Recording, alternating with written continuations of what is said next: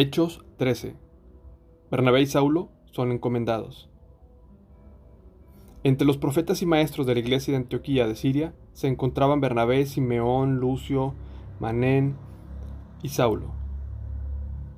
Cierto día, mientras estos hombres adoraban al Señor y ayunaban, el Espíritu Santo dijo, consagren a Bernabé y a Saulo para el trabajo especial, al cual los he llamado.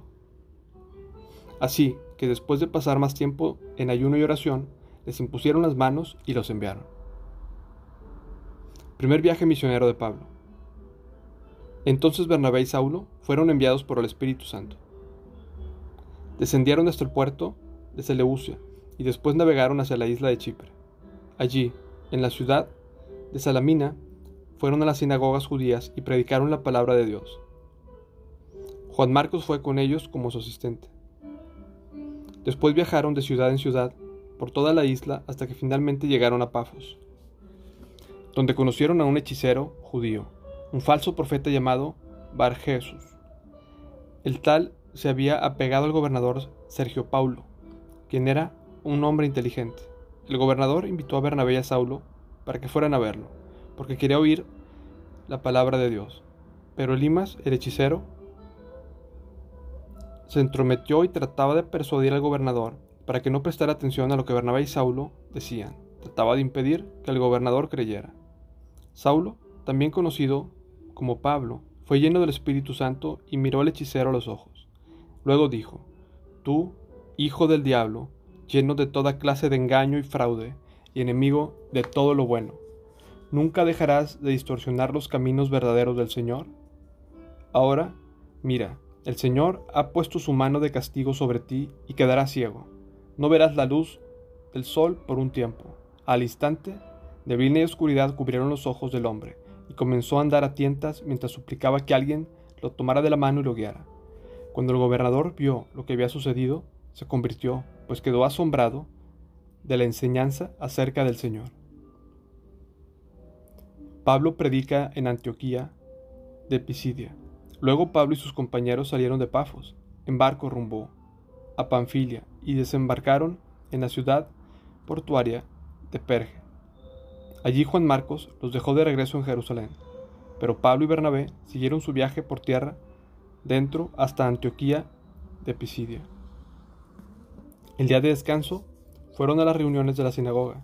Después de las lecturas acostumbradas de los libros de Moisés y de los profetas, los que están a cargo del servicio les mandaron el siguiente mensaje. Hermanos, si tienen alguna palabra de aliento para el pueblo, pasen a decirla. Entonces Pablo se puso de pie y levantó la mano para hacer que se callaran y comenzó a hablar. Hombres de Israel, dijo, y ustedes gentiles, temerosos de Dios, escúchenme. El Dios de esta nación de Israel eligió a nuestros antepasados e hizo que se multiplicaran y se hicieran fuertes durante el tiempo que pasaron en Egipto. Luego, con brazo poderoso los sacó de la esclavitud. Tuvo que soportarlos durante los cuarenta años que anduvieron vagando por el desierto. Luego destruyó a siete naciones en Canaán y le dio su tierra a Israel como herencia.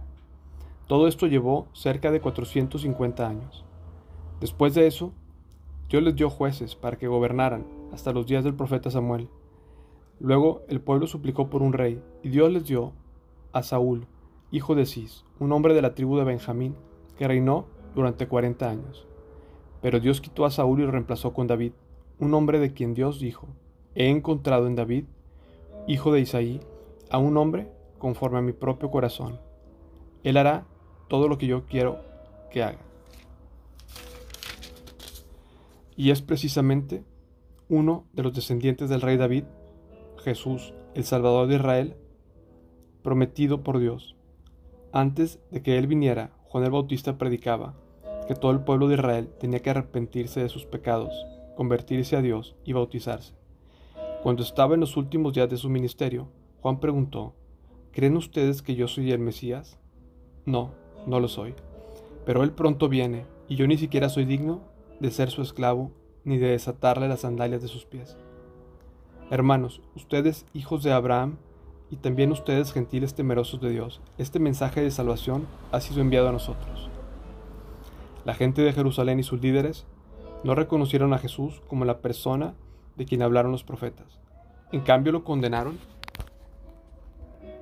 Y al hacerlo, cumplieron las palabras de los profetas que se leen todos los días de descanso.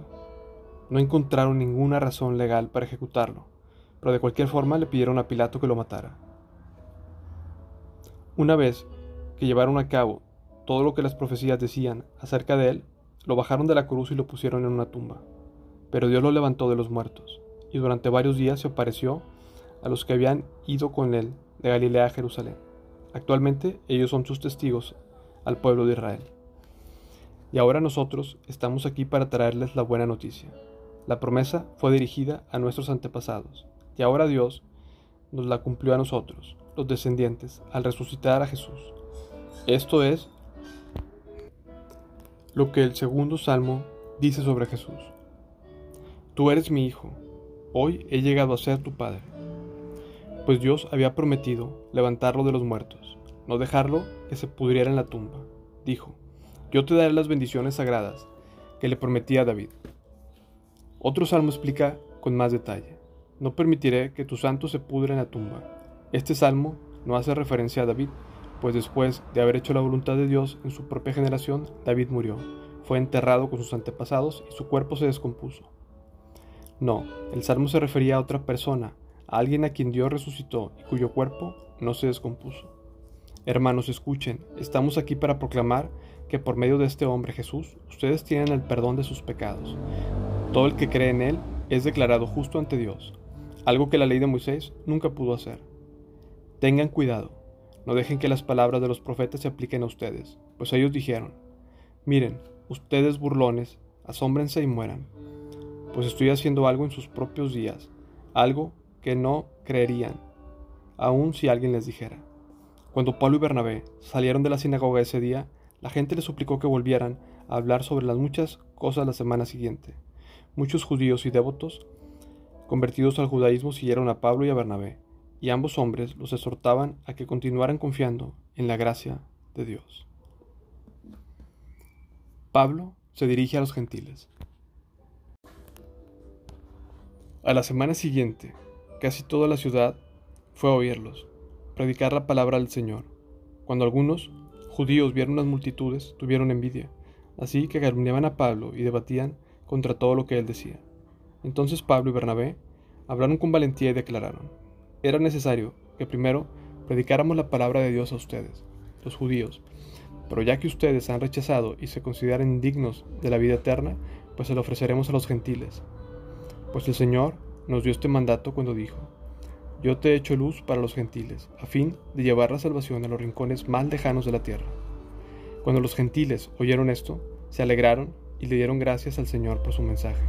Y todos los que fueron elegidos para la vida eterna se convirtieron en creyentes Así que el mensaje del Señor se extendió por toda esa región. Luego los judíos provocaron a las mujeres religiosas influyentes y a los líderes de la ciudad e incitaron una turba contra Pablo y Bernabé, y los echaron de la ciudad. Así que ellos sacudieron el polvo de sus pies en señal de rechazo y se dirigieron a la ciudad de Iconio. Y los creyentes se llenaron de alegría y del Espíritu Santo.